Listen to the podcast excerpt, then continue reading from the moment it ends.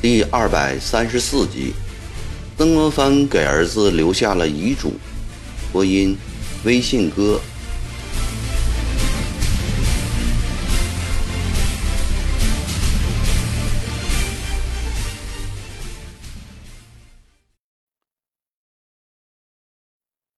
保定城总督衙门口，今天上午突然变得热闹起来。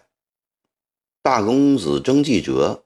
正在忙忙碌碌地张罗着，一根丈把高的竹竿上悬挂着一挂长长的鞭炮，鞭炮下边站着一排吹鼓手。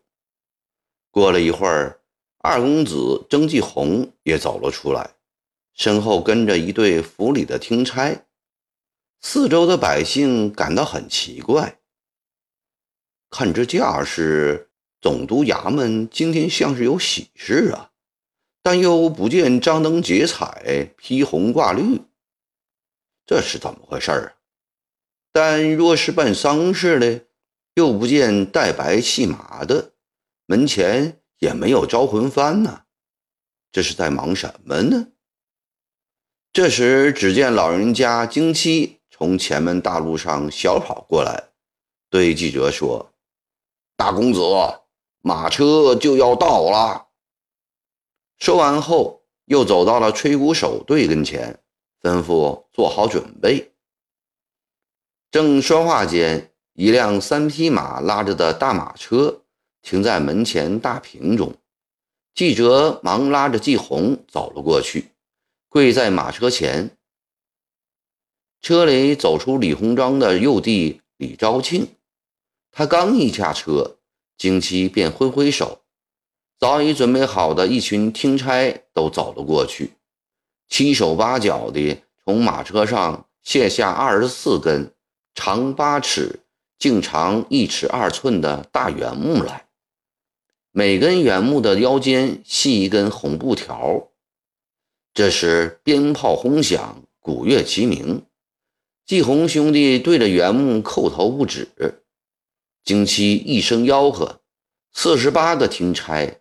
抬起二十四根圆木，一贯踏上台阶，走进了衙门。季泽、季红低着头走在最后。原来这二十四根圆木是两副棺材的用料。去年曾国藩离开江宁前夕，李鸿章赶来送行，问恩师在江南尚有何未了的私事。曾国藩悄悄对他说。已在江西建昌定下了两副棺木料，方便时请他带到保定来。李鸿章谨记在心，赴西北前夕，他将此事交给了昭庆，要弟弟亲到建昌去督办。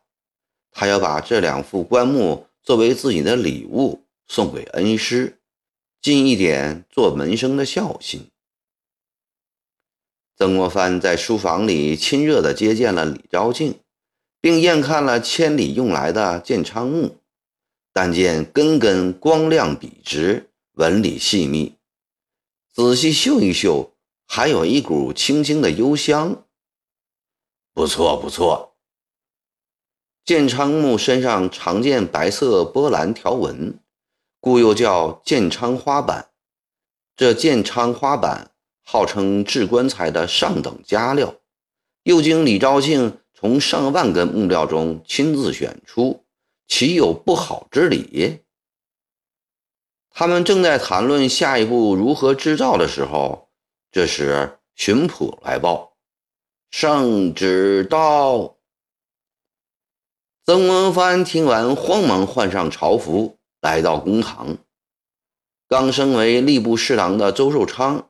亲自机旨来到，朗声诵读。从后奏，京郡民人与天主教起信，现在设法弹压，请派大员来京查办一则。曾国藩并尚未痊，近日已再行赏假一月，为此案关系紧要，曾国藩精神如可支持，着前赴天津，与崇厚会商办理。匪徒迷拐人口，挖眼抛心，实属罪无可患。既据供称牵连教堂之人，如查有实据，自应与洋人指证明确，将惯匪按律惩办，以除地方之害。致百姓聚众将该领事殴死，并焚毁教堂、拆毁育婴堂等处，此风亦不可长。着将为首滋事之人查拿惩办，必招公允。地方官如有办理未协之处，亦应一并查明，勿稍回护。曾国藩务当体察情形。迅速持平办理，以顺舆情而为大局。钦此。其实，在天津事起之后，作为直隶总督的曾国藩早已做好了到天津查办的准备。他对这道圣旨并不感到意外，对圣旨中所提到的惩败拐民人口及为首滋事人员的决定。他也深表同意，但这件事情办起来必有千难万难。曾藩心中也非常的清楚，不过他却不能推辞，只得答道：“臣曾国藩遵旨。”周若昌念过上谕之后，随即走过来，双手扶起病体衰弱的曾国藩。心里涌起一股怜悯之情。狄生兄啊，这是件极难措手的事啊，京中议论也甚多。邹寿昌关心地说：“我知道，曾国藩的情绪十分低落，但我身为直隶总督，天津闹事，我能不管吗？”呃，要么这样。周汝昌望着曾国藩满是皱纹又略带浮肿的长脸，以及两只上下眼皮几乎完全靠拢的眼睛，诚恳地说道：“我去回复皇太后，就说您重病在床，不能起身，请太后另拣别人。”对老朋友的这番情谊，曾国藩深为感谢。一瞬间，他也觉得可以接受。本来自己就已告假在先，并非临时脱位，但他转念一想，又觉不妥。此事关系太大了，处理的好不好，都直接牵连到整个国家的命运。自古忠臣遇到国家危难之事，即使重病在床，也要立即受命。当年林文忠公。就是这样死在前赴广西的路上，赢得了千古忠贞的美名。苟利国家生死以，岂因祸福必趋之？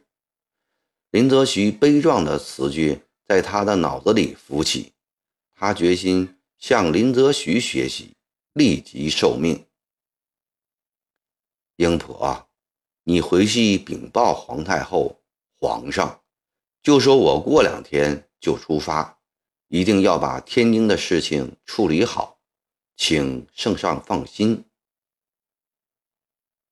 送走了周寿昌后，曾国藩一直一个人怔怔地枯坐在书房里，不吃也不动，仿佛老僧入定一般。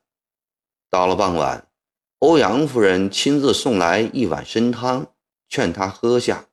又劝他为国为家保重身体，早点躺下休息。他谢了夫人的好意，答应立即就睡。待夫人走后，他关好了门，拨亮灯，拿出了纸笔来，思量着要写点东西。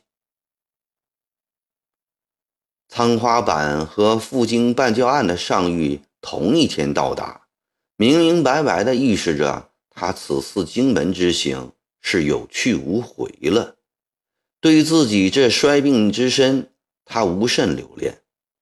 官居一品，封侯拜相，已位极人臣，也无甚遗憾了。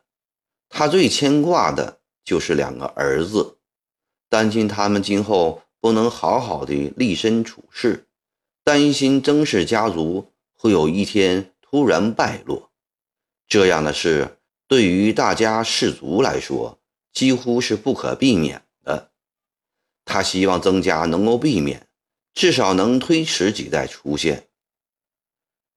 要写的话，多少年来烂熟于胸，也用不着多想。他笔不停挥，文不加点，一直写到鸡叫头遍才住手。一种怅然落寞之情油然袭来。不能自己。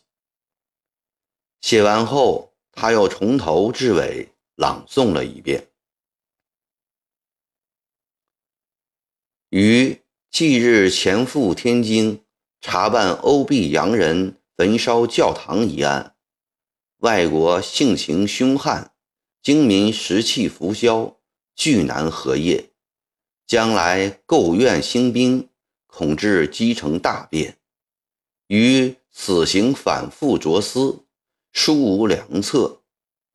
于自咸丰三年慕容以来，即自恃效命疆场，今老年病躯，危难之际，断不肯令于一死，以自负其初心。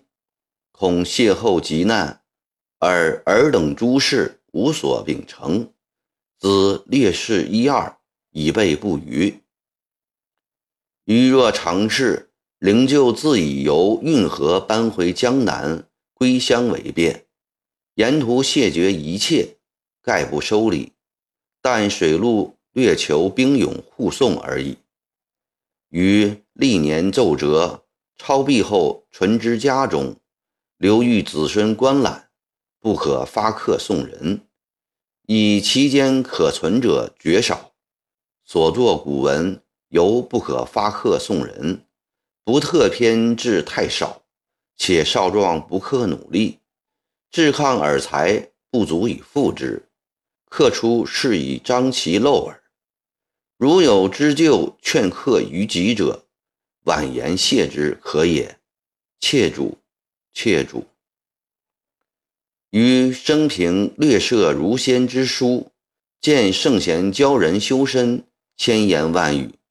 而要以不智不求为重，智者嫉贤害能，度公争宠。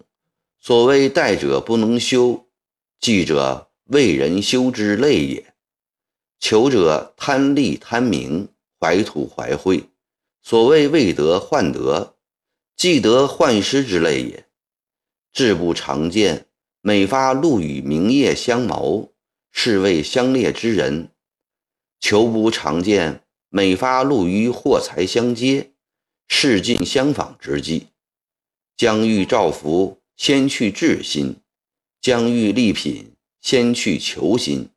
志不去，满怀皆是荆棘；求不去，满腔约计卑污。